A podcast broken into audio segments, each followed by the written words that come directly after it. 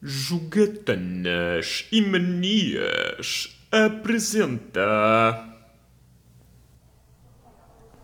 Desculpe. Era uma mesa para dois, faz favor. Obrigado. Olá a todos, sejam bem-vindos a mais um Mesa para Dois. E esta semana tenho aqui a ilustre Ana Guerra, que também é Ana Guerra nas suas plataformas de jogo, não é? Mais ou menos, sim. Olá, olá a todos, olá Carlos. Ana Guerra, sim, podemos dizer que sim. Eu em tempos posso dizer que fui uh, Pintas Cena, um nome muito curioso, e... Vais ter que contar a história do Pintas Cena. sim, e Nita, Nita V07 era o meu nome na, no Eurogamer há muitos anos atrás, no fórum do Eurogamer. E, mas hoje em dia, depois quando eu comecei realmente a fazer uh, streaming, optei pelo Ana RL Guerra, porque assim nunca me arrependo, porque é Ana, RL é Raquel Lopes e depois Guerra é o meu último nome. E assim vou com isto até à morte, Ana RL Guerra, e assim não me arrependo, porque se puser assim um nome assim um bocado mais alterado, pode sempre, posso sempre achar que depois é fleiro daqui a uns anos, assim, pronto, é o meu nome. É, é uma boa decisão. Uh, até porque claramente te arrependeste dos dois primeiros, não é? sim, sim. I guess, yeah. Queres começar por aí? Queres que eu te explique? Eu fiquei com curiosidade. Ok. Então. O, a primeiro, o primeiro tu vais gostar muito, que é o Pintas Cena. Pintas Cena, cena vinha de John Cena, ok? Porque okay porque eu adorava wrestling. Eu, quando era mais nova, tive uma fase só de wrestling, em que andava sempre a imitar ataques de wrestling com, com os meus amigos. Uh, aliás, tenho vídeos com, com isso gravado.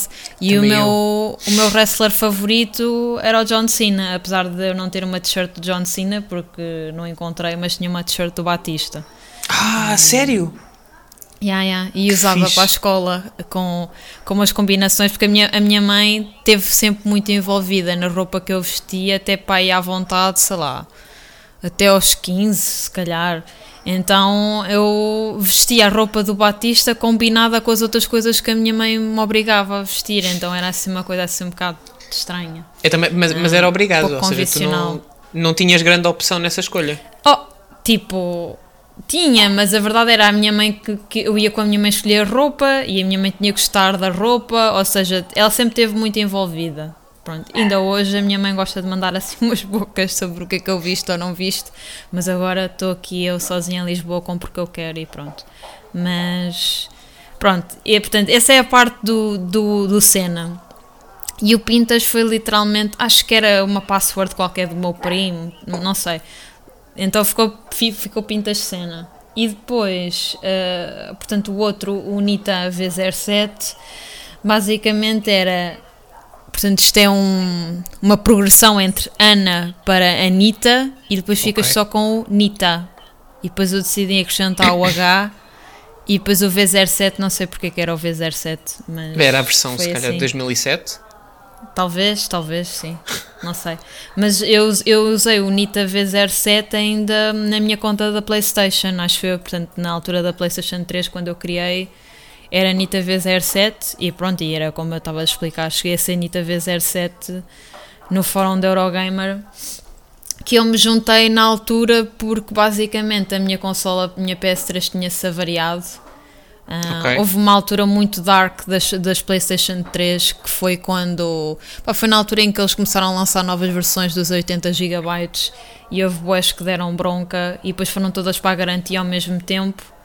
E em vez de teres a tua consola de volta, tipo assim, tipo em 15 dias ou um mês, era tipo dois meses.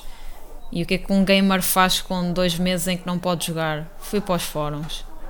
para a má vida. foi então, isso. E tu não, mas foi, foi Sim. Tu foste sempre PlayStation uh, ao, ao, longo da, da, tua infância e depois adolescência ou a PlayStation 3 tinha sido a tua primeira? Hum, não, não, não. Eu tive consoles muito antes disso. Portanto, uh, going back to the old old days, eu. To the OG. Eu, yeah, to the OG. Eu, o meu primeiro contato com os videojogos foi através do meu primo ok? E o meu primo tem 10 anos a mais do que eu, portanto ele na altura era capaz de ter uns uns 15 e eu tinha pai uns 5. Ok. Mais ou menos nessa altura, portanto, muito nova. E eu tinha uma relação muito próxima com ele.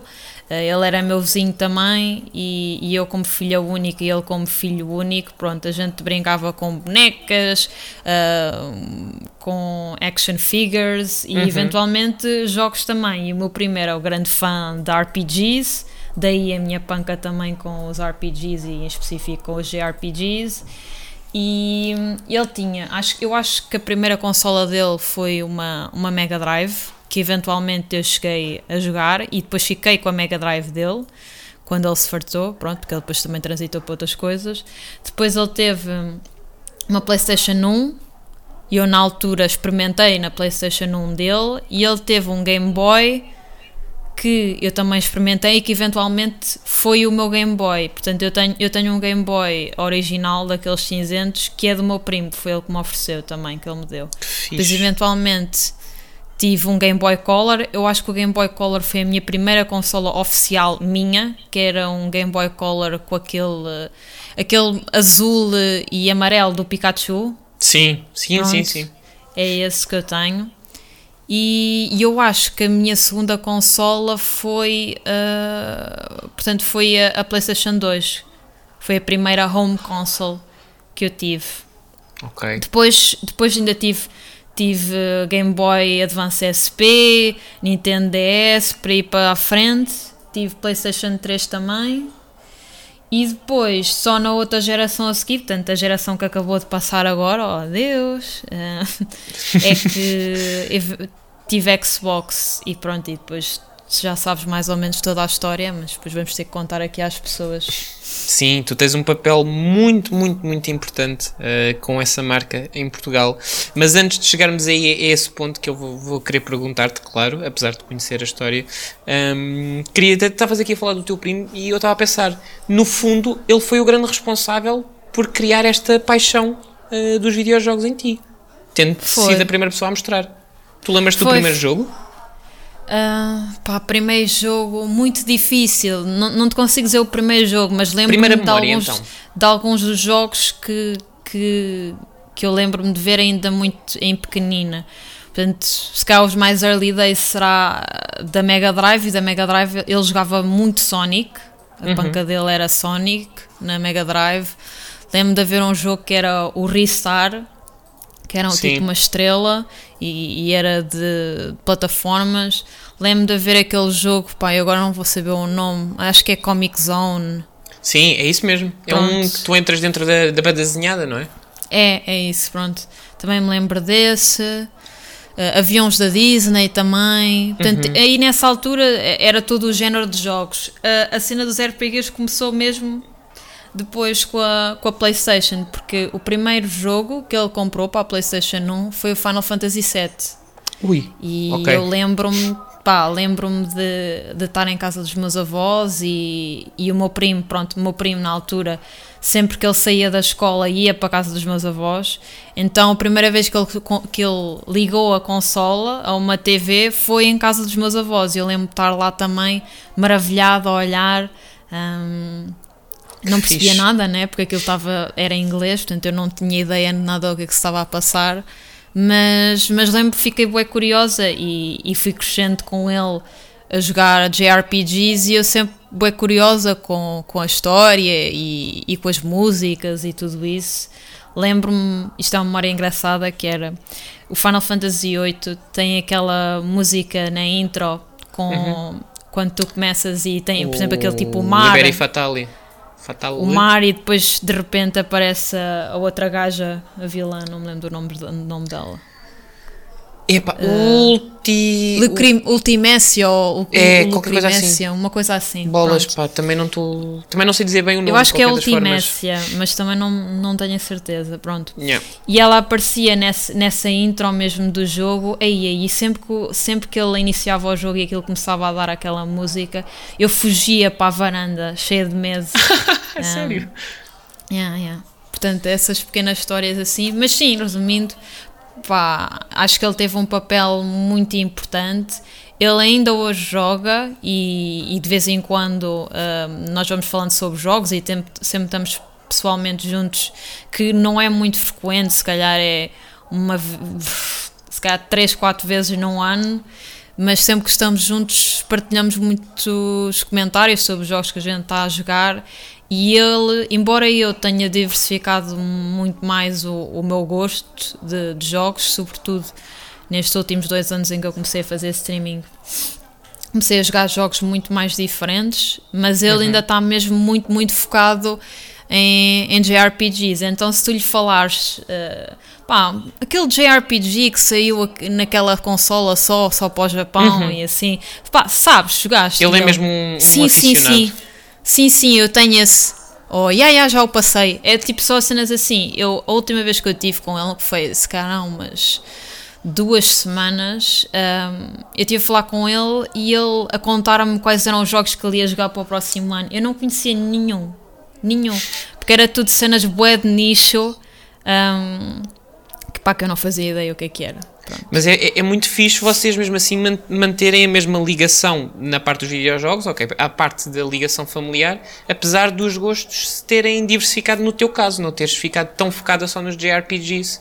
Uh, e mesmo assim vocês conseguem encontrar um, um plano uh, em comum para Queres conversar. saber uma cena ainda mais interessante que é o, essa pessoa, que é o Carlos, um, Bom nome. É, é filho, uh, portanto, é, ou seja, é meu primo da parte da minha mãe.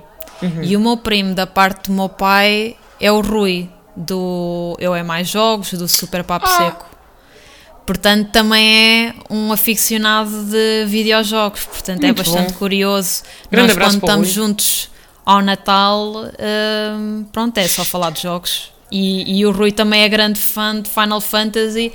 Por isso, Final Fantasy é sempre um tema que vem em cima da Epá, mesa. que fixe. Portanto, tu, durante toda a tua vida familiar, tu sempre tiveste parentes próximos a falar de videojogos. Sim, e eu acho que isso é uma das razões pelas quais eu nunca me senti sozinha nesta aventura dos videojogos. Porque eu efetivamente não tinha irmãos. Muitas raparigas começam a jogar uh, porque têm irmãos mais velhos que, que jogam, algo assim do género. E a mim eu tive sempre esse apoio muito próximo do meu primo, que nunca me fez sentir nada weird, porque eu falava de jogos como ele falava comigo. Uhum. E, e, depois tinha outro primo que também jogava. Na altura, o, o Rui tinha uma panca muito maior, era com, com filme e cinema. Pronto, foi isso que ele depois foi estudar e tudo isso. Uhum.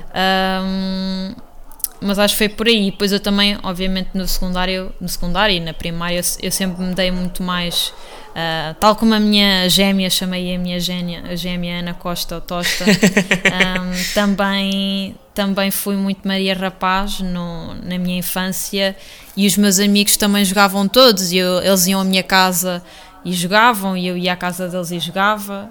Posso dizer uma coisa também engraçada que era, eu tinha umas... Eu, as minhas, minhas festas de anos era sempre tipo Guitar Hero Parties. Então okay. eu convidava as pessoas e nós jogávamos Guitar Hero, Band Hero, tudo o que era possível e as pessoas iam rodando. E às vezes eu estava a cantar e a tocar guitarra ao mesmo tempo, era muito wild. Isso por acaso, wild. ainda bem que tu falaste nisso, porque eu não sei se a maior parte das pessoas tem essa noção, porque se calhar a maior parte das pessoas conhece a Ana Guerra, a, a Community Manager, manager a PR Manager, a, a Streamer, tudo ligado a videojogos, mas se calhar nem toda a gente conhece a Ana Guerra, a apaixonada por música. Tu queres-me falar aqui um bocadinho desta tua paixão? Posso, posso falar. Um, é assim, o que eu digo sempre às pessoas, isto surpreende muita gente, que é a minha verdadeira paixão não é os videojogos, é a, minha, é a música. Eu, um, pá, desde pequenina sempre ouvi muita, muita música um, sobretudo em inglês, mas eu também em tempos fui grande fã de K-pop e às vezes vou ouvindo alguns artistas portugueses também, embora muito selecionado. Um, ouço todo o tipo de géneros, inclusivamente, uh, pronto, hoje foi, hoje foi dia de, Spotify Rap, portanto é o meu golden day em que posso obcecar por música à vontade e comentar uhum. com as pessoas, conheço mais música que eles.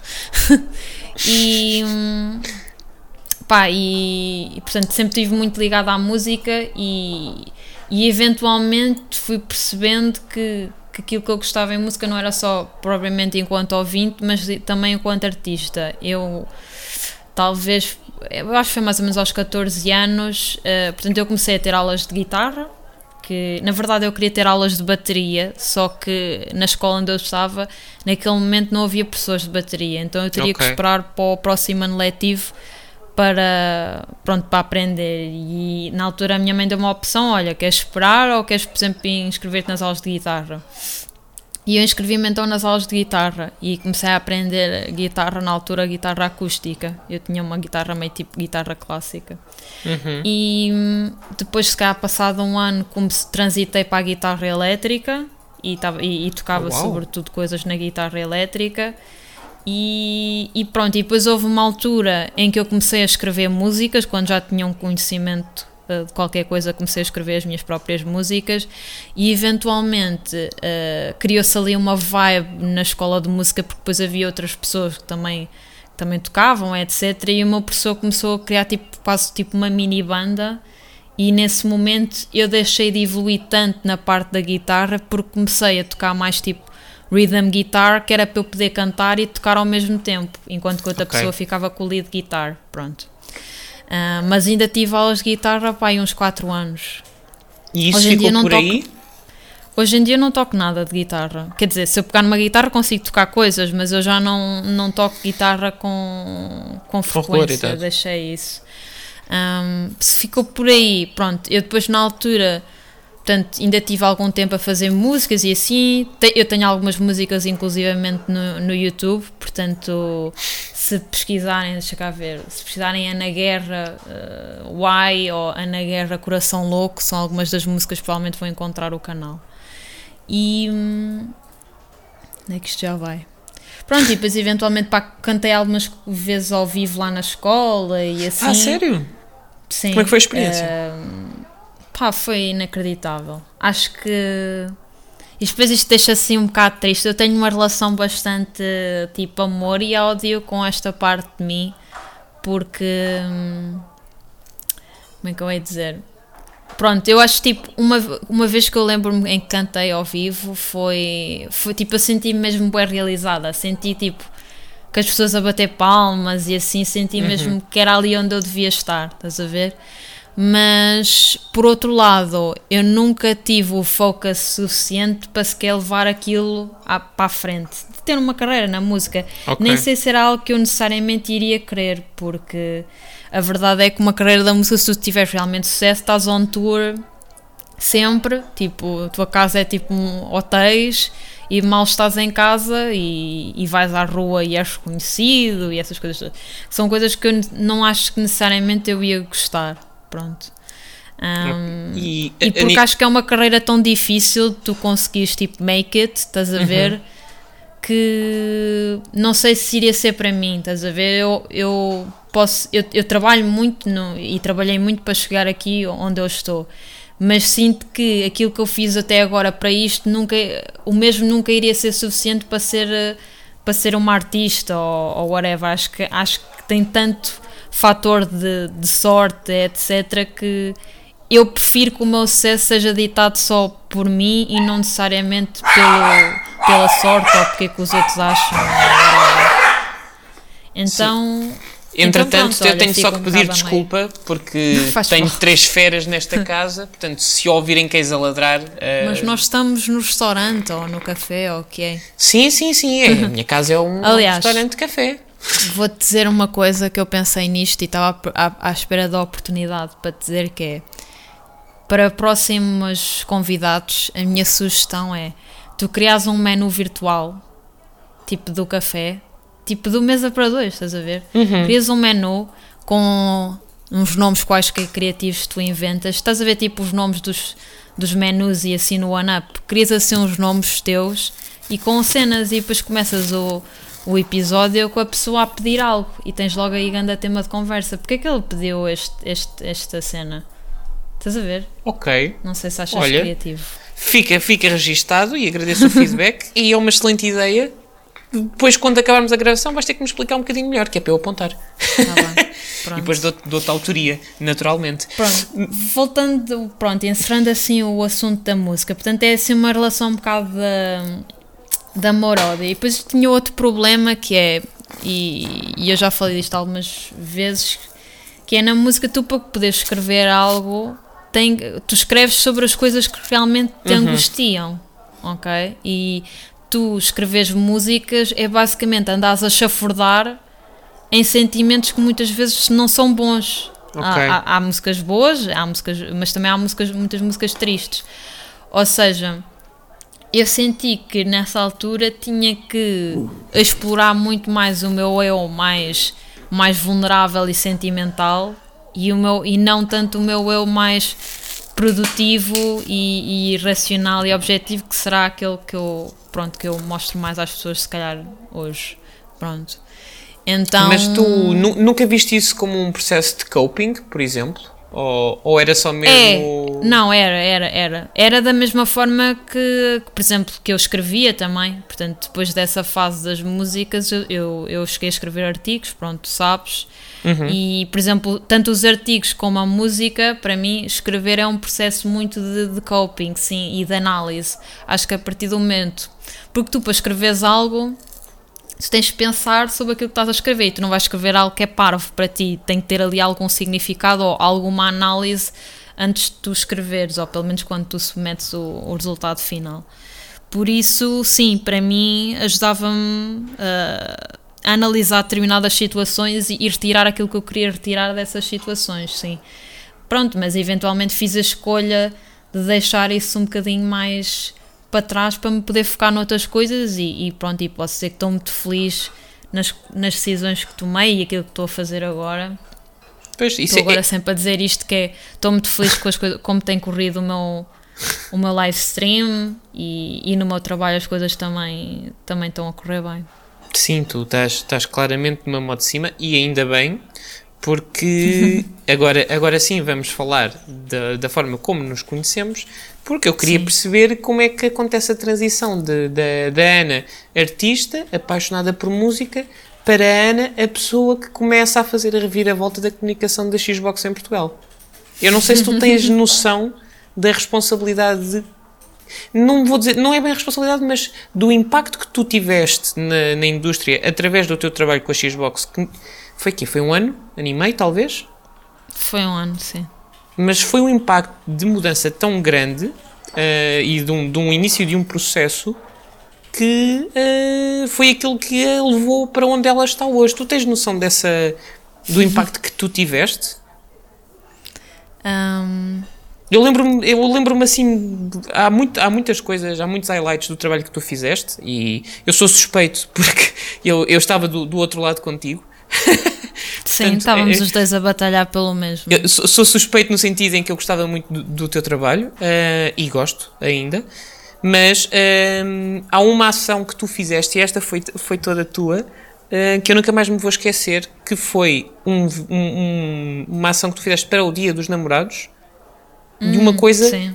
que tu tornaste, podias ter tornado numa cena token, mas que foi tão natural e tão inclusivo que isto foi aqui, 2017? Talvez? Sim, talvez. 17 ou talvez, sim.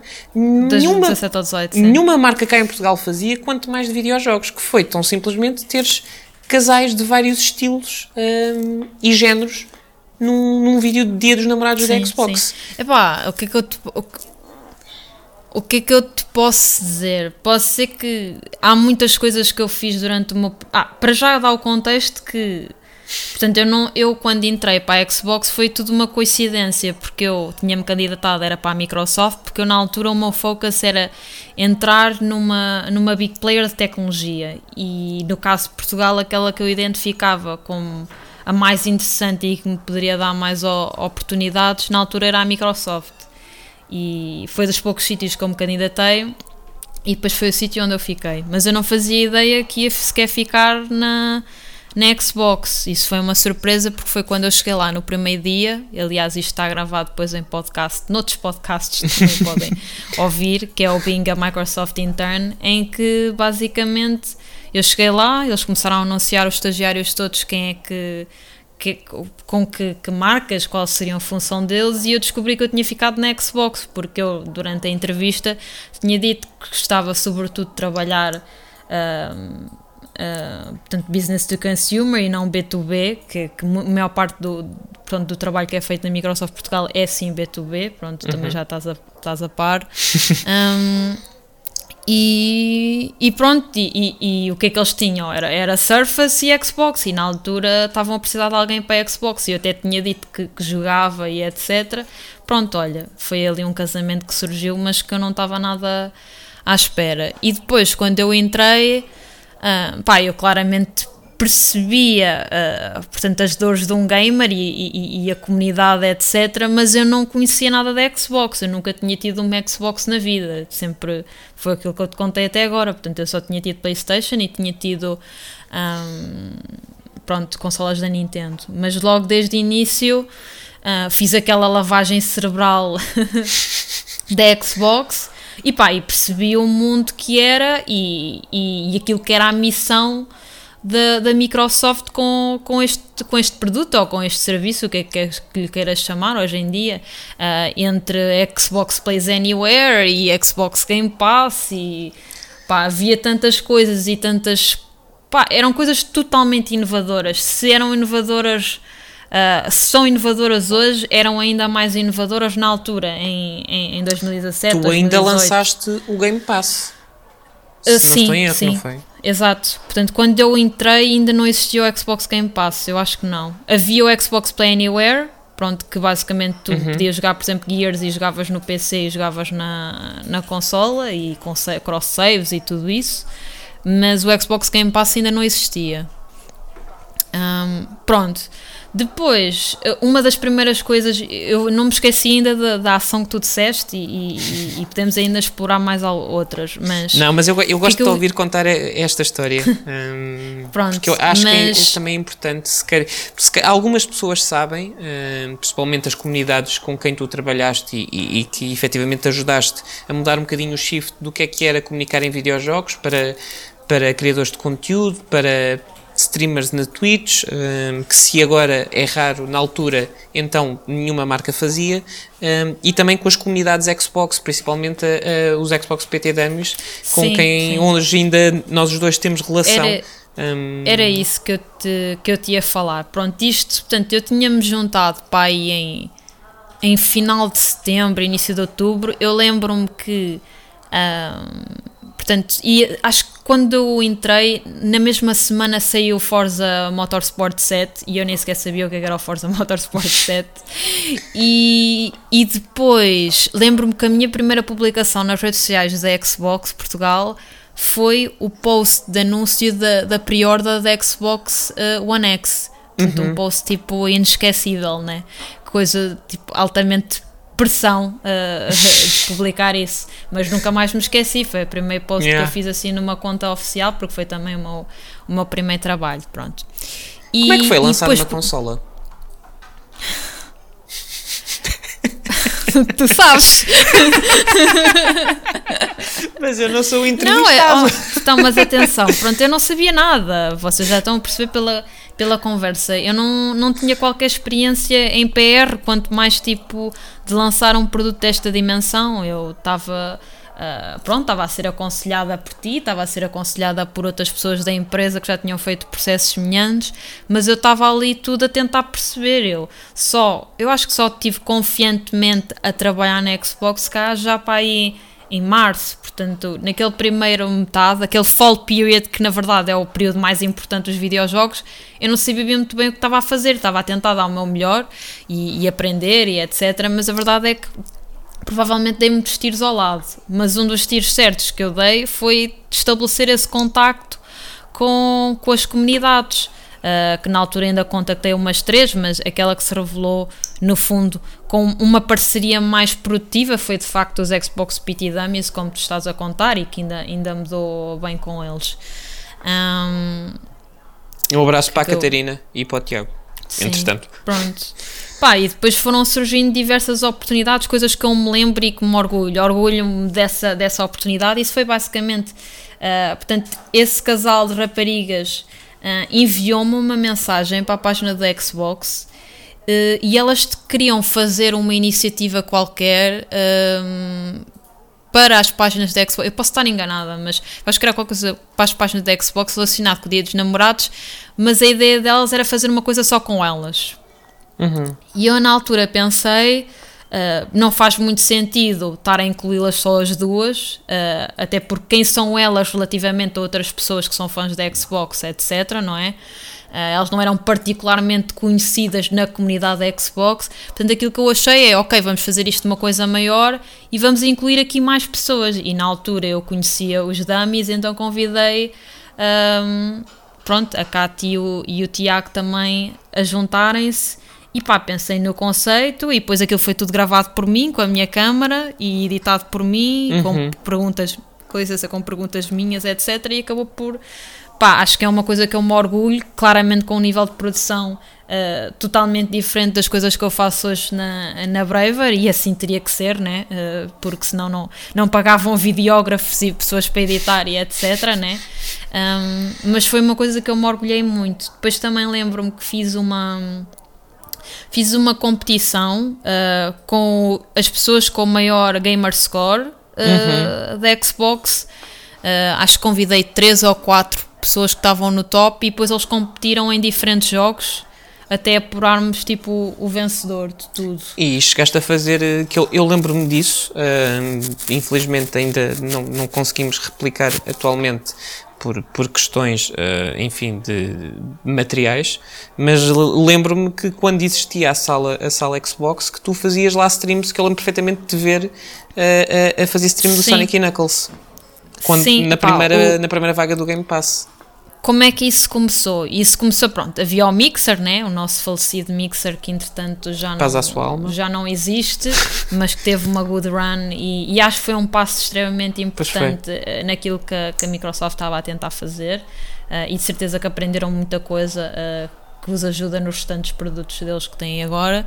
Mas o Mixer, opá, havia Mixer, eu obviamente sempre tive este gosto por, por criação de conteúdos e como pronto havia esta oportunidade de um mixer e eu sentia que eu queria dar mais coisas à comunidade mas eu não tinha como porque não tu sabes eh, problemas de, de budget de recursos era só eu e, e o Bruno que me ajudava mas na verdade o Bruno nem sequer era eh, da Xbox o Bruno era de outra área totalmente diferente só que eu dava muito bem com o Bruno passava se calhar quase eh, a minha totalidade de horário de trabalho praticamente com, com o Bruno era eu e ele que estávamos sempre na sala da Xbox a inventar coisas, a montar TVs, a instalar jogos nas consolas, tudo. Pá, são coisas Herança que depois pá, foi passada uh, ao Pedro, uh, que depois me Sim, passou a sim, mim sim. e, e ao meu Pedro.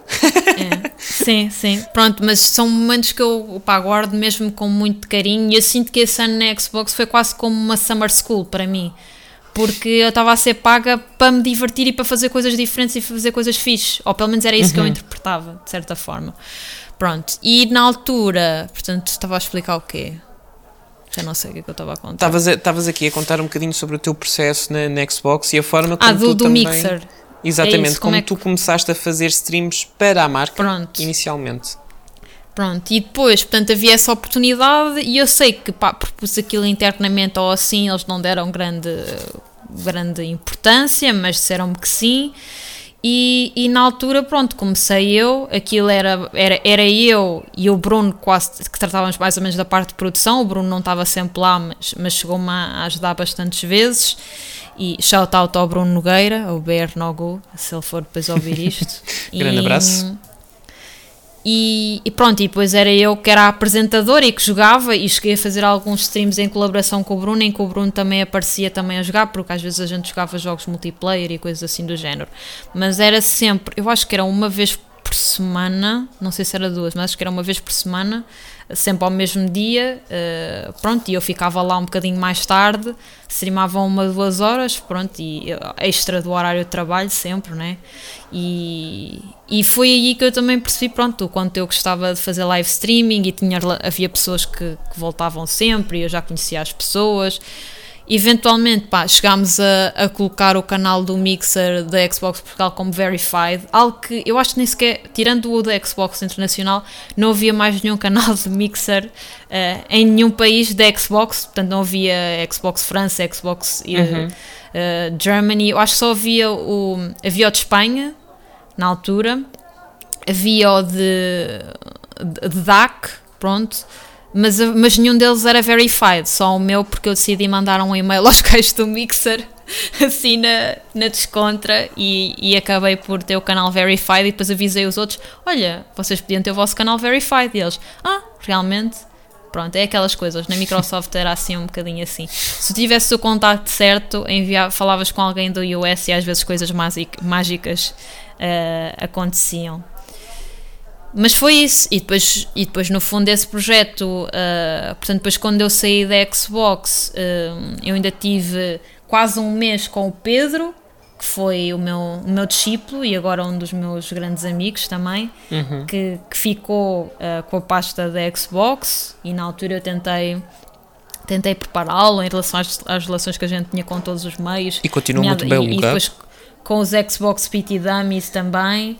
E acho que como o Pedro me viu aqueles tempos e, e, juntamente com o Bruno aquilo que nós estávamos a tentar fazer com o pouco que tínhamos, uh, ele também acabou por conseguir fazer muito isso, uh, fazer magia com o pouco que tínhamos e, e também acho que ele, que ele, fez um ótimo trabalho no tempo que ele lá teve uhum. uh, e tem uma posição um bocadinho mais ingrata de hoje que é não está tá na Microsoft mas não está na Xbox, portanto eu sei que ele às vezes gostava está mais envolvido, pronto, mas, mas as coisas não são como a gente quer. Pronto, o Pedro, mas... o Pedro ainda, ainda trabalhamos em conjunto, principalmente em, em, temas mais relacionados com, com parceiros de retalho. Uh, sim, sim, sim. E tem sido. E eu acho que qualquer pessoa uh, aqui. Vou, vou despir um bocadinho a camisola uh, a Xbox, não falando do, do, meu trabalho, lá está, não, não gosto muito de falar disso, mas o Pedro tem um trabalho muito importante. Eu acho que qualquer, quem este estado atento a este lançamento da Series X e da Series S, acho que conseguiu reparar. Naturalmente, eh, a comunidade tem várias críticas que tu e eu sabemos porque são de anos e que não vale a pena aqui uh, discorrer sobre, porque enfim, é o que é e nenhum de nós tem uma solução para isso neste momento, mas o esforço do Pedro junto dos parceiros eu acho que é bastante visível com as várias ações e live streams de, de, de conteúdo.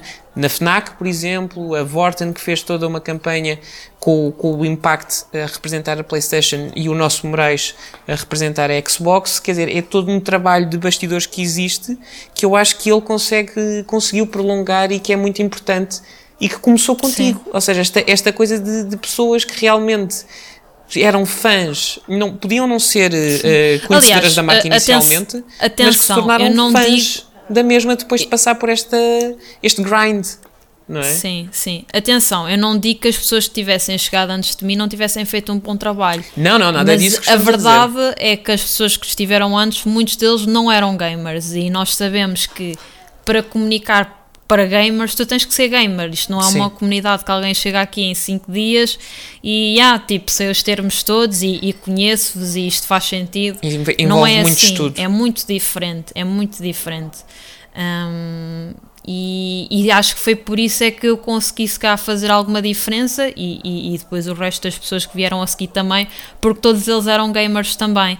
E lá está, é o que tu disseste, podiam não ser inicialmente fãs da Xbox, mas por serem fãs de gaming, naturalmente tornam-se fãs da Xbox, porque pá, não, não, há, não há outra marca que seja tão for the gamers, uh, pá, se calhar agora a Riot Games, eu também estou bastante ligada a, a, isso e, e, vamos, e vejo isso, mas entre essas duas eu diria que, pá, para mim são as que são mais realmente for the players, que o, o jogador estará sempre em, em primeiro lugar e sem dúvida que uh, qualquer, qualquer profissional de trabalho se apaixona também por trabalhar para uma marca dessas. Uhum. Um, porque está alinhado também com os seus, todos os teus valores. Acho que isto também é algo que, que, que, eu também já falei contigo. É uma delícia trabalhar para a Xbox. É, porque é, sem dúvida. Uh, é uma marca que está alinhada com todos os valores que eu defendo nas diferentes áreas. Pronto. É, e, e é preciso isso... ressalvar isso, é muito importante que aliás, neste momento eu acho que as três marcas de videojogos têm posicionamentos muito interessantes e importantes para unir as comunidades. Mas a, a, Xbox tem efetivamente aquilo que tu dizes, tem um lado humano uh, isso, e, e, principalmente ligado à sociedade muito mais aberto uh, do que é costume nas outras duas, que são muito mais familiares uh, na forma como comunicam. E, e, isso dá gosto quando muitas vezes somos surpreendidos com, com algumas comunicações da parte deles em que tu ficas, para realmente isto é muito à frente pá, que orgulho, eu estou metido nisto, nem que seja só um grãozinho pequeno em Portugal. Sim, Estamos sim. metidos nisto e, e efetivamente eh, eu, eu era fã da, da, da 360, foi a minha consola da- dessa geração. Eh, depois, e- e, na, na geração a seguir, adquiria a PlayStation 4 porque. hum, na altura, eh, creio que Xbox One tinha, tinha acabado de chegar, eh, mas não tinha, não tinha o mesmo catálogo de JRPGs eh, que tinha a 360, portanto eu fui para a 4 para jogar o Witcher 3, um, apesar de também haver para a Xbox, não é? Mas depois de começar a trabalhar contigo a Xbox, um, voltei-me a apaixonar porque efetivamente é, é uma marca que, que te abraça e principalmente os colegas de Espanha eh, também têm todo o cuidado e de nos inteirar das coisas e na Europa também toda a gente nos trata super bem. Um, efetivamente, pá, não, enfim, eu sou suspeito, graças, não é? não, posso, não posso estar a falar disto, mas sou absolutamente suspeito. eh, sou extremamente feliz eh, e eu acho que qualquer pessoa que gosta de videojogos seria feliz a trabalhar a Xbox sem dúvida nenhuma. Mas tu depois, entretanto, voaste um bocadinho mais alto, saíste disto e fizeste um bocadinho, curiosamente, um caminho, em- embora em contextos super diferentes, semelhante ao da Catarina Macedo, não é? Porque saíste da Xbox e foste parar de alguma forma perto da Riot Games, não é? Perto, mas não é bem. Não é bem. Pá, ah, Não estás a desenvolver Não, coisas eu para acho o- que fiz um caminho um caminho que não é muito habitual, né? Porque eu acho que a maior parte das pessoas está em agência e depois acaba por cair numa, numa marca em específico. E a mim foi ao contrário. E eu, inclusivamente, eh, durante todo o meu período de universidade, há sempre esta dicotomia, ok, queres ir trabalhar para uma agência ou queres ir trabalhar para um- uma marca individual, whatever.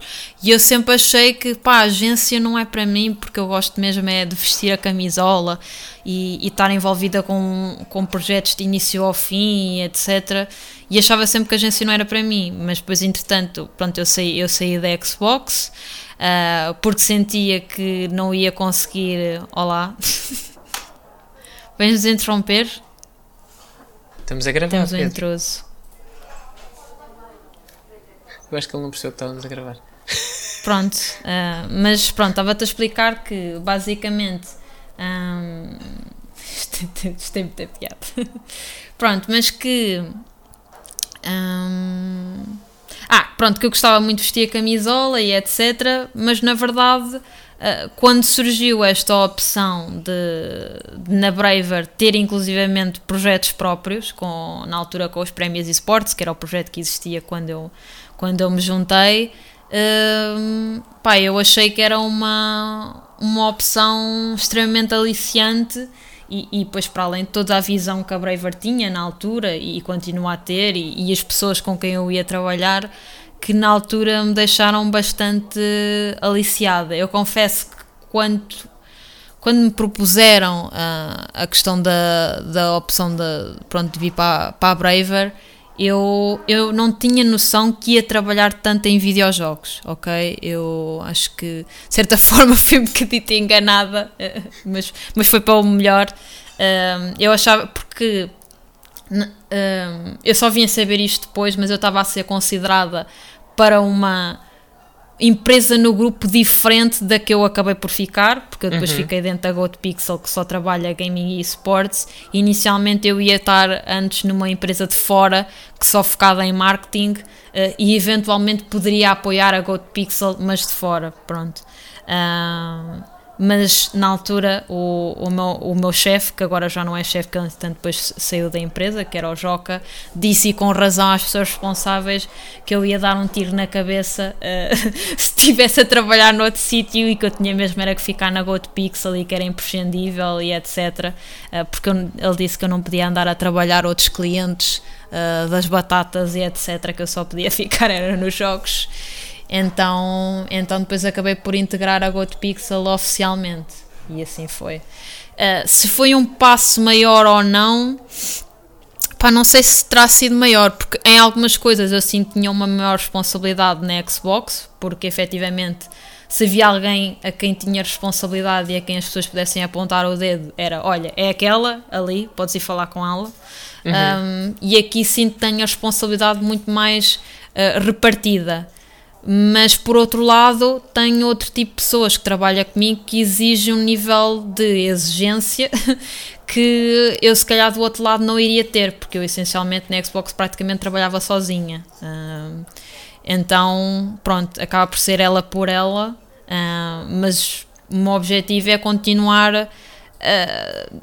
Eu agora eu digo isto sempre que não consigo ver, ok, daqui a 5 anos onde é que eu gostaria de estar, não, não te consigo responder a isso, uhum. mas sei que a cada momento em que eu estiver, uh, quero que aquele momento seja, faça sentido para mim, ou seja, agora estou confortável onde estou e, e gosto daquilo que estou a fazer. No dia em que não fizer sentido para mim, uh, vou para outro sítio, pronto, e assim será. Isso, onde é que, dentro desse, desse, dessa procura de sentido, onde é que entram o teu podcast, que depois foi o teu medium, e que agora, uhum. se, acho eu, é, é a tua stream onde tu efetivamente mostras mais a tua criatividade? Como é que tu Sim. consegues conjugar um daytime job que é super exigente com a tua vertente artística de criação de conteúdo? Ok, então vamos regressar mais um bocadinho porque eu acho que é importante as pessoas perceberem um bocado o processo das coisas para saber que tipo, isto não chegou aqui do nada, eu não comecei a fazer Sim, tu não stream, te lembraste um dia, não compraste uh, os aparelhos e disseste, bom, olha, a partir de hoje vou começar a fazer stream, olha aqui 200 pessoas. Exato, não foi, não foi, não, foi, não é assim que as coisas acontecem. E, e, e gostava que as pessoas percebessem que a maior parte das pessoas que, que, fazem, que fazem stream ou têm sucesso noutra área qualquer Que muitos deles já passaram por outras plataformas e já experimentaram outras coisas e, ou seja, não há overnight successes, não estou a dizer que eu seja um success, acho que ainda estou um bocadinho longe disso, mas a questão é não há overnight successes, a maior parte destas pessoas já estão, uh, portanto, no campo da criação de conteúdos há vários anos e olha, aquela plataforma deu-lhes ali um clique uh, e as coisas começaram a, a, correr bem ou começaram a correr melhor, ok? Pronto, mas a minha, portanto, o início da criação dos conteúdos, sem ser pronto, ligados à música, mas estes conteúdos mais ligados, no fundo, à, ao self-awareness, à, à, produtividade e etc., um, começaram no meu. Pai, no final do primeiro ano de faculdade, acho eu, porque eu ia ter um, um exame e estava super desmotivada porque estava naquela fase dos exames em que tu literalmente uh, só dormes, comes e estudas. É aquilo. Não, não tens vida social, não sais de casa, uh, vês ali uma série ou outra, mas a tua vida é aquilo e estás de pijama o dia todo, sempre naquele modo, e os teus colegas que estão nos outros quartos estão iguais, todos no mesmo modo, e, e durante aquelas uhum. duas semanas de exames não acontece mais nada. Então eu estava desmotivada e ia pensar, pá, a vida na faculdade não pode ser só isto, isto não me prepara realmente para o mercado de trabalho. Então eu estava-me a sentir tão frustrada e precisava de um outlet para sentir que era mais do que aquilo, porque aquilo parecia-me tipo mega pointless. Então comecei a escrever e na altura estava a escrever no meu telefone, que eu já estava na cama, pá, ia escrevendo, ia escrevendo e depois tentava dormir. Escrevia mais um bocadinho, tentava dormir. E depois, eventualmente, com isto tudo, afinal acabei por escrever o meu primeiro artigo no telefone, à noite. E depois no dia seguinte uh, passei para o computador, li tudo e publiquei o meu artigo na altura no LinkedIn. Que teve bastante bom feedback dos meus colegas e outras pessoas que. Se eu bem me recordo, tu também já escreveste um artigo a detalhar exatamente essa história, porque tenho a sensação de já ter lido um texto teu sobre é esse processo ou, ou então num podcast qualquer, um episódio qualquer, não sei. É possível que eu já tenha contado esta história, sim. Mas é interessante um, como tu, ao longo da tua vida, foste escrevendo e detalhando uh, o, os teus processos criativos. Não sei se alguma vez deste conta disso. Uh, sim, sim. Eu, eu acho que isso é um bónus que eu tenho. Ou, não sei se é bónus, não sei, mas acho que é interessante uh, como quem for ver estes conteúdos quase consegue perceber os passinhos que foram dados a cada momento um, para chegar onde eu estou aqui agora. É quase um bocado tipo escola do Gary Vee, e agora vou puxar o, o Gary Vee, que eu sou discípula do, do Gary Vee, um, que é um bocado, tu não precisas necessariamente ter uma ideia brilhante para fazer conteúdo, se tu contares a tua própria história, um, isso é conteúdo e isso é único, porque mais ninguém tem a tua história, ok? E como eu sentia que aquilo que eu estava a tentar fazer era o que muitas das outras pessoas estavam a tentar fazer, nomeadamente, uh, e já vamos para aí, mas na altura em que eu estava a, a, documentar um bocado a minha experiência na Microsoft, muitas outras pessoas queriam saber como é que era ser um estagiário na Microsoft. E era isso uhum. que eu queria partilhar também. Pronto, mas agora te, pegando outra vez na história para pa, pa, pa, não se perder e para também não estarmos aqui a perder demasiado tempo nisto, mas portanto eu comecei e nessa altura comecei a escrever artigos e eventualmente no, uh, portanto, no meu mestrado, portanto isso já foi para aí uns dois anos depois de, portanto, desse primeiro artigo, quando eu estava no Reino Unido, um, eu estava a fazer uma tese, que era uma tese sobre o click and collect, uh, portanto o modo de, de chip de click and collect em que tu compras algo e, e vai para a loja e vais buscar à loja em vez de ir para a tua casa, que era algo que na altura em Portugal pff, eu acho que isso nem existia, não era uma cena. Um, e no Reino Unido era super popular, inclusivamente uh, lojas de roupa aproveitavam muito o click and collect e faziam descontos para as pessoas irem antes à loja e etc. Era uma coisa muito popular lá e eu decidi fazer uma tese sobre isso e como toda a gente uh, fiz questionários para obter os meus dados, só que não como toda a gente, eu decidi, uh, portanto, eu andava com um tablet com a internet nas estações de comboio e, e aeroportos e na universidade uh, a tentar que as pessoas preenchessem o meu questionário. Mas o questionário era tipo. Era tipo 10 minutos e eu era incapaz de estar ali à espera das pessoas durante 10 minutos. Então punha-me uhum. na conversa com as pessoas e eventualmente decidi: olha, vou criar um podcast com as histórias destas pessoas, porque como eram pessoas que estavam em locais de, de viagem, todas elas tinham, tinham histórias, porque não eram dali, porque tavam, iam visitar o namorado, ou tinham ido agora para uma nova oportunidade de emprego, ou eram daqui e da lá. Então eu, eu conheci histórias fantásticas e decidi começar a documentar essas histórias no meu, no meu podcast, que nessa altura era diário. Diário, tipo de segunda a domingo todos os dias eu chegava ao final do dia e ia gravar tipo meia hora, a falar sozinha para o, para o telefone, que na altura era o telefone, não havia microfone XPTO, portanto e isto não é preciso uma cena brutal para. Diz? Estamos a falar de que ano? Um, terá sido 2016, I think. Muito yeah. antes do boom dos Muito podcasts. Muito antes do boom dos Portugal. podcasts em Portugal. Fora de Portugal, não, mas em Portugal, sim. Eu acho que muita gente não sabia o que era um podcast em Portugal. Eu desconfio que hoje muita gente ah. ainda não sabe o que é um podcast em sim, Portugal. Sim, sim. Eu fiz aquilo mais ou menos quando começou o Anchor, ou pouco depois de ter começado o Anchor. Uhum. Um, eu lembro que conheci, conheci, a plataforma por é tua causa. Pronto. Comecei a ouvir eu... o teu podcast. E foi aí que eu comecei, que na altura o Anchor era um bocadinho diferente, o conceito deles era mais ligado a, a, a tu fazeres upload de diferentes segmentos em vez de teres propriamente um, um podcast de início ao fim. Uhum. Um, e dava para tu convidar as pessoas para tu entrevistares lá e, por e fazeres retweet quase de segmentos das pessoas para o teu podcast. Havia mata de features bastante interessantes. E eu na altura achei que aquilo era uma oportunidade e pronto, e aproveitei isso e criei. Um, eu tinha pessoas que ouviam o meu podcast tipo diariamente, tipo quando iam para a universidade ou, ou, para o trabalho e coisas assim do género.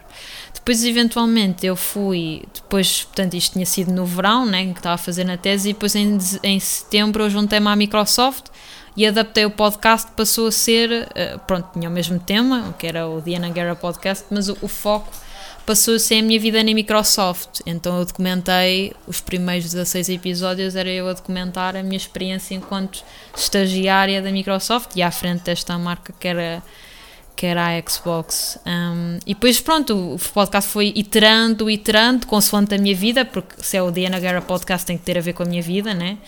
Um, e eventualmente eh, depois, quando eu saí da Xbox, eu pronto, estava desempregada porque eu saí sem, sem qualquer outro plano. E, e aborreci-me e então pus-me a criar cenas. E na altura criei o, portanto, o live stream que fez uh, a semana passada, portanto, dois anos, mais uhum. ou menos criei o live stream e criei a newsletter. Foram criadas exatamente da mesma altura a minha newsletter, que é do WhatsApp, que eu ainda faço, não com mais simplicidade que eu gostaria, mas faço. e o, e o live stream que, que, pronto, que acontece todas as segundas, quintas e sábados, agora às nove e meia. E eventualmente, portanto, nessa altura eu estava a tentar conjugar as três coisas e foi extremamente complicado e acabei por, com muita pena minha mesmo, porque eu sinto que muitas pessoas começaram a conhecer-me e começaram a admirar o meu trabalho por causa de, do podcast, que foi verdadeiramente pioneiro na altura. Um, mas tive que fazer let go e decidi pôr os ovos todos aqui no, no live streaming. E agora, respondendo à tua pergunta, que era como é que se concilia, uh, no fundo, isto com o meu trabalho full-time, que, como tu disseste bem, é, é super exigente, porque quem trabalha na área de, de comunicação, quer seja ligada a redes sociais ou, ou parte mais de, de, relações públicas, o teu trabalho nunca para. Eu estou no Twitter e vejo problemas para resolver, ou coisas uhum. pelo menos que eu poderia interagir e criar mais conteúdo sobre. Por isso é um, é um, um bocado meio tipo pesadelo. Antes de responderes à, à, questão de, de, desse balanço, tu consegues balançar bem Sim. o teu tempo online? Ou seja, tu consegues estar de forma saudável online sem sentires aquela necessidade de epá, não tenho que entrar aqui na minha, na minha conta profissional para fazer qualquer coisa. Ou, ou não? Sim. Eu acho que na maioria de, das vezes uh, sim, estou ok. Porque para já eu não, eu na verdade não passo muito tempo nas redes sociais tirando para trabalho. Okay? Eu, vou, eu vou às redes sociais de manhã, quando acordo, e depois vejo umas coisas à hora do almoço e depois vejo outras coisas ao final do dia. O resto é trabalho, eu não passo. Se eu, eu, se eu for ver no meu telefone quanto tempo é que eu passo uh, total das redes sociais, tipo num dia, acho que é tipo uma hora no total de tudo. Ok. Uh, por isso não é Bastante muito saudável. tempo. Não é muito tempo porque eu, a maior parte das vezes, tipo, eu vou e depois eu farto-me de, de, estar lá. Tento sempre que o tempo que estou lá seja o máximo produtivo possível, pá, que estou a interagir com as pessoas, que estou a criar posts relevantes, a, a partilhar a minha opinião, etc. Mas, mas a verdade é que eu não, não passo assim muito, muito tempo lá. Agora a minha rede social favorita é o TikTok. Uh, é onde eu sinto que vejo conteúdo mais criativo e mais entertaining para mim. Também já não vejo vídeos do YouTube. A única vez que eu vejo de vídeos do YouTube, ou são mesmo coisas bem específicas que eu quero ver, uh, e que provavelmente encontrei noutro sítio qualquer, ou então sou eu que estou a ver vídeos do YouTube que é para a minha newsletter de domingo. Porque senão já nem vejo vídeos no YouTube. Só vejo Netflix. É, é, é, muito interessante, é, principalmente se pensarmos do, do, no facto de tu, para além de, não é, de PR manager, também és profissional de, de redes sociais o facto de teres tanto trabalho e ter tanta criação de conteúdo que não te permite manter-te ativa em redes sociais. Como é que tu consegues manter-te? É, é, um bocado irónico, não é? Sim. Mas é aquilo que costumam dizer que é uh, tipo, uh, pá, trabalhas em redes sociais, como é que as tuas redes sociais são péssimas? Ah, pá, porque quando chego ao final do dia, tipo, estou farta de redes sociais, tipo, não tenho paciência para nada. Eu ainda tenho paciência para algumas coisas, acho que ainda, ainda faço algum trabalho uh, nesse sentido. Claramente podia fazer mais e gostava de fazer mais, mas, mas não consigo ou, ou não quero. Um, porque também não quero que a minha vida seja uh, dormir 3, 4 horas. Eu gosto muito de dormir as minhas 7, 8 horas e, e ter uma vida saudável. Uh, não gosto nada de estar pronto, com, com maratonas e, uhum. e de, saltar refeições e coisas assim. Eu nunca faço isso. Uh, mesmo quando o trabalho está apertado, uh, eu acho que nem sequer nunca precisei de fazer uma, uma direta de, em trabalho. Já fiz na faculdade, mas em trabalho acho que não. Hum, pronto, mas a resposta, portanto, como é que é conciliar isto? Hum, sei lá. Uh, eu, vai-se conciliar. É assim, tenho, é? tenho, tenho, tenho o privilégio de, para já, uh, trabalhar em algo, numa área que está muito associada também às coisas que eu faço no meu, no meu pronto, off-time. E isso faz com que todo o trabalho que eu invisto uh, no meu job acaba por uh, ser trabalho também para a personalidade da Ana Guerra a streamer. E por outro lado, todo o trabalho que eu invisto entre a Ana Guerra e a streamer tem também frutos para o meu trabalho enquanto social media manager e PR manager. Uhum. Portanto, é uma coisa que se alimenta à outra e acho que isso ajuda muito. Se, se o meu trabalho full time fosse de outra área totalmente diferente, acho que seria muito mais difícil. Um, Porque eu, se estiver durante o dia e decidir, olha, vou pôr um clipe do Crash Bandicoot, como pus no outro dia, ah, eu não sinto necessariamente, ei pá, devia estar a trabalhar. Não, eu vejo aquilo como, ah, isto é uma cena fixe para mim, mas ah, isto também é bom para a empresa e também é bom para a minha posição. Portanto, ah, não acho que seja assim uma coisa muito conflituosa que faça, pronto, com que também a gestão de tempo seja assim tão, tão difícil. Pronto, pá, é, é definir, é definir horários, definir blocos de tempo para fazer as coisas hum, e são muitos dias da semana que se vão para o lixo e, e que significam que não podes andar a ver séries nem, nem a jogar tanto quanto tu gostarias. Eu quase, praticamente quase só jogo ah, no stream, infelizmente. Hum, Já, já, já, já não é arranjas tempo isso. para, para, para jogar fora de stream, só para ti. Quase, qua- eu só consigo quase jogar eh, tipo offline aos fins de semana, durante a semana. Porque eu, pronto, eu durante a semana, se eu não tiver a streamar, se calhar vou optar por ver uma série, eh, para, por exemplo, estar com o meu namorado, ou sei lá, ou, ou marquei uma chamada com uns amigos quaisquer e, e pronto, porque não dá para estarmos presencialmente, né? Portanto, marco assim chamadas random com amigos meus então acabo por não jogar e quando jogo então é durante o fim de semana ah, arranjo ali um tempito e por exemplo hoje, este fim de semana ah, estive a jogar Ghost of Tsushima outra vez é o jogo que eu já ando a jogar há muito, muito tempo há demasiado tempo Depois eu percebo, eu estou há um mês a jogar o, o Yakuza Like a Dragon e acho que vou a meio. pronto Com 30 e tal horas. eu devo ir a meio do Ghost of Tsushima e tenho 60 horas portanto that, that's the tea Jesus. Yeah. Então e diz-me uma coisa, hum, eu tenho aqui um desafio para ti, para o fim, quando pedir a conta, mas antes disso, tinha aqui uma pergunta Hum. reservada para ti, porque isto, esta gravação calha bem, porque calha aqui na mesma semana em que tu és entrevistada para a agência Lusa.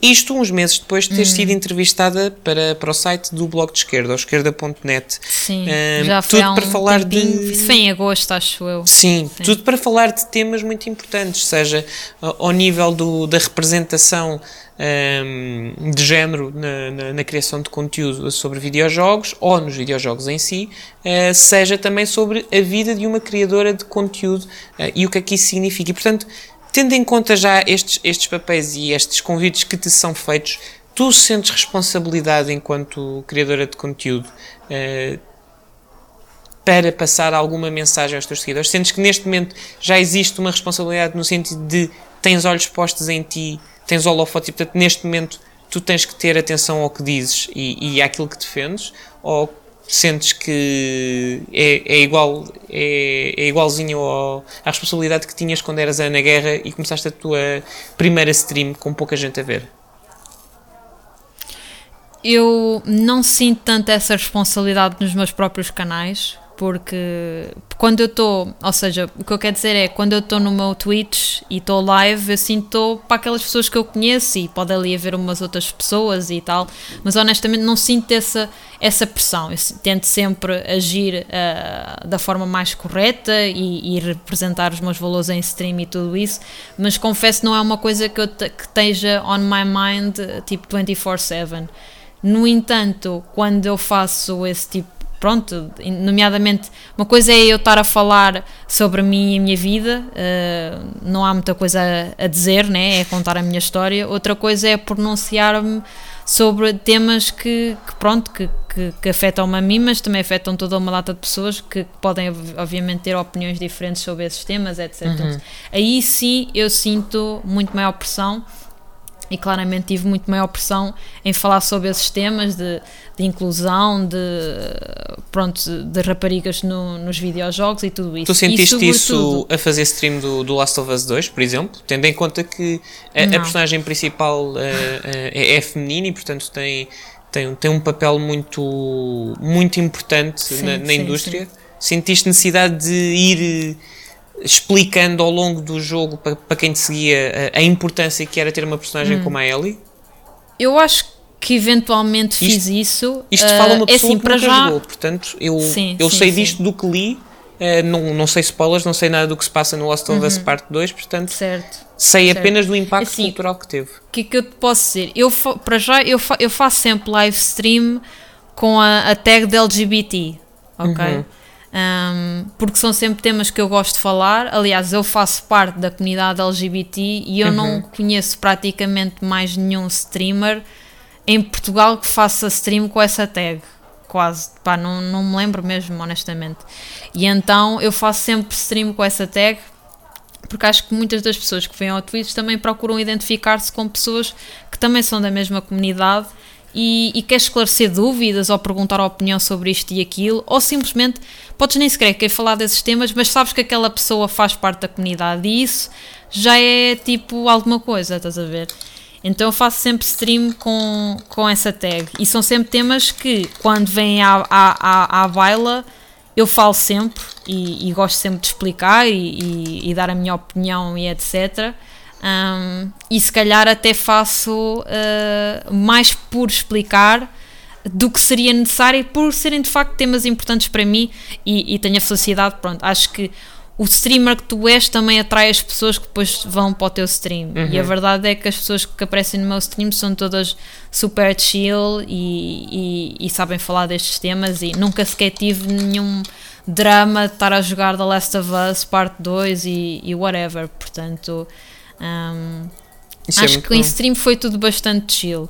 Mas lá está, uh, sem dúvida que sinto essa pressão quando estou a falar em, em outros canais, até porque. Uh, objetivamente, uh, raparigas na indústria são muito poucas, portanto, qualquer uma que fale está com os holofotes muito em cima e, e, sobre, e acho que sobretudo pelo facto de eu ter estado na Xbox um, e agora estar também ligada a, a, marcas bastante, bastante importantes, pelo menos eu sinto esse holofote, não sei se é real ou não, uh, mas, mas eu sinto esse holofote e, e sinto essa responsabilidade e obviamente não quero, não quero desapontar ninguém, uh, mas também tenho que dar a, a, minha versão e a minha história porque é essa que eu sei. Uhum.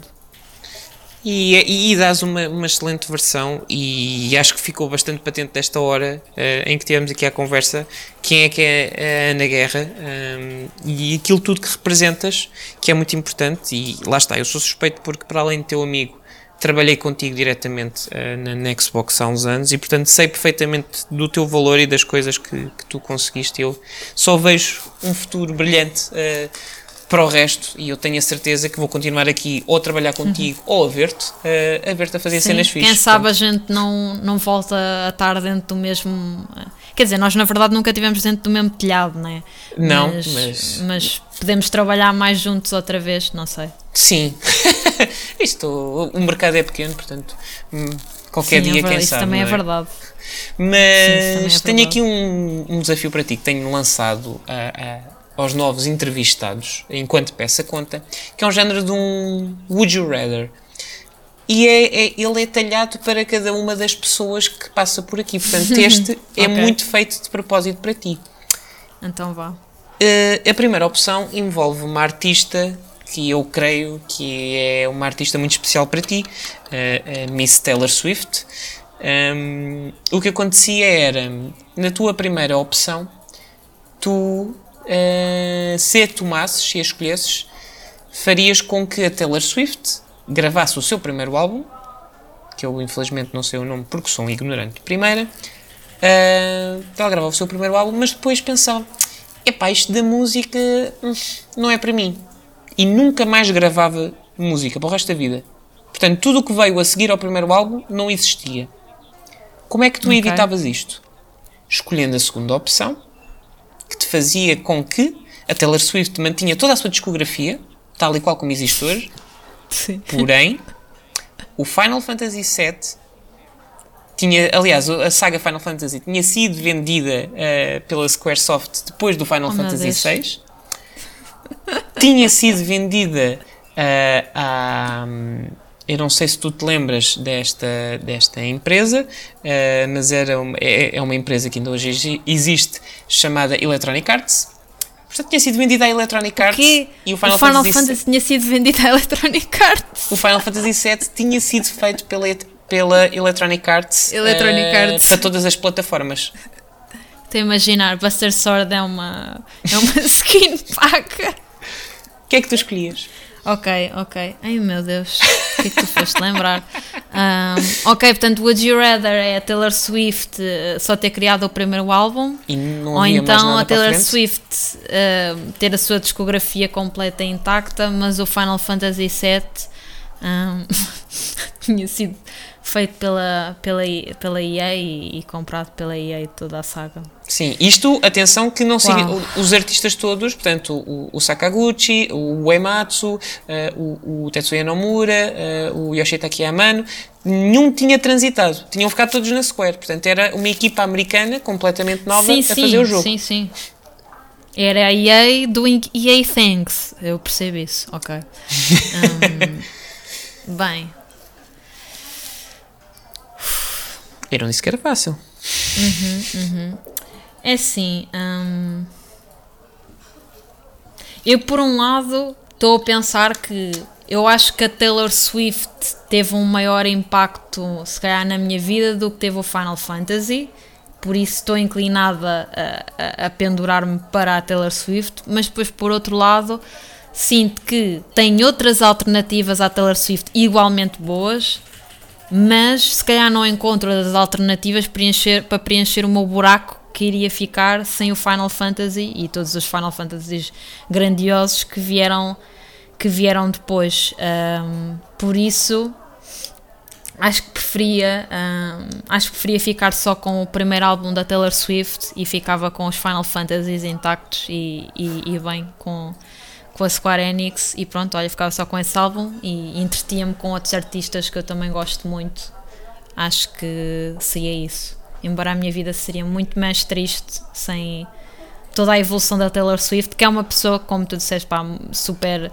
Eh, é um artista, uma artista super importante para mim e que acho que também influencia muito pronto, a, mi- a minha ética de trabalho e a forma como eu faço as coisas. Mas, mas sim, seria isso. Pois, eu, eu, eu tomava a mesma decisão. Para mim era mais fácil porque eu não, não ouço muita pop eh, per si.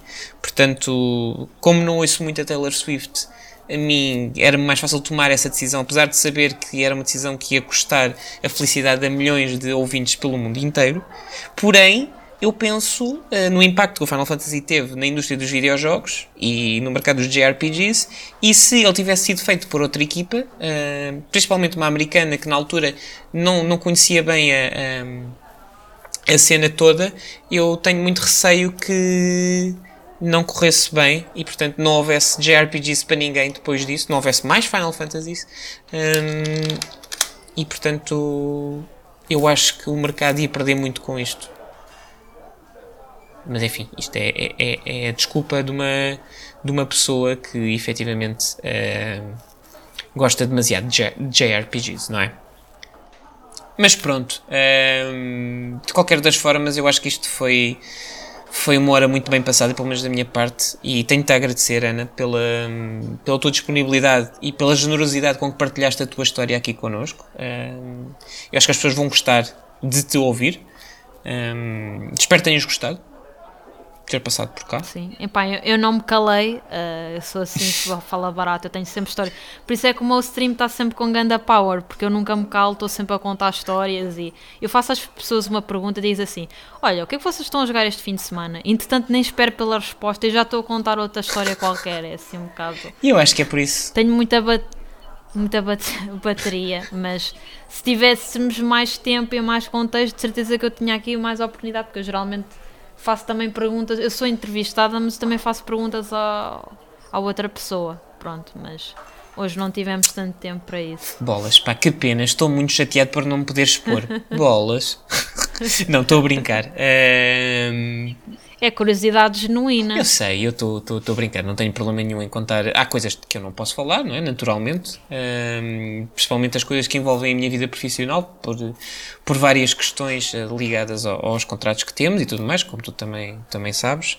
Eh, mas fora isso. Eu também gosto de falar, não gosto tanto de falar de mim, acho mais interessante falar eh, convosco e ter eh, aqui estas pessoas. Já passaram por aqui pessoas muito porreiras e tu és mais uma eh, desta comunidade que nós temos e estou a adorar conhecer-vos a todos de uma forma mais profunda e ter também a possibilidade de mostrar as vossas histórias. Também para mostrar que a nossa comunidade é, é super variada, tem várias cores, tem, tem, várias, tem várias formas, tem, tem várias personalidades. pá. Uh, não sei se tu concordas. Exceto, o facto de toda a gente vem de marketing, né? Era o que estavas a dizer da É comunicação. muito curioso, é coisa muito assim. curioso. Eu acho que de todas as pessoas que eu entrevistei, neste momento, deixa-me cá pensar, eu creio que só uma pessoa é que não veio de comunicação. Veio de, de- de tecnologia.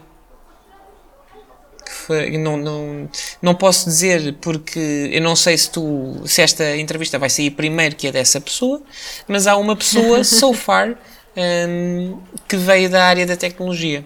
De resto, viemos todos Ok. do mesmo sítio. Comunicação, marketing, jornalismo, que é muito curioso. Ah, e por acaso é um fenómeno muito Sim. curioso.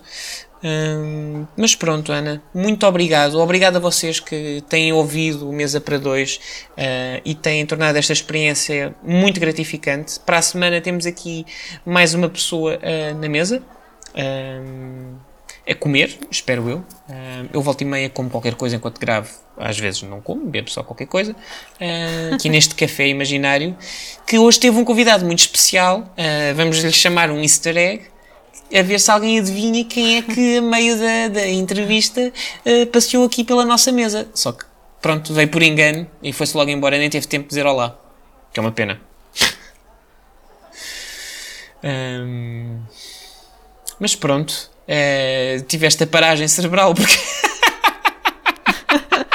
Fiquei sem saber o que dizer, portanto vou dizer adeus. Malta, olhem, até para a semana. Tchau! Pois era a conta, se faz favor. Obrigado.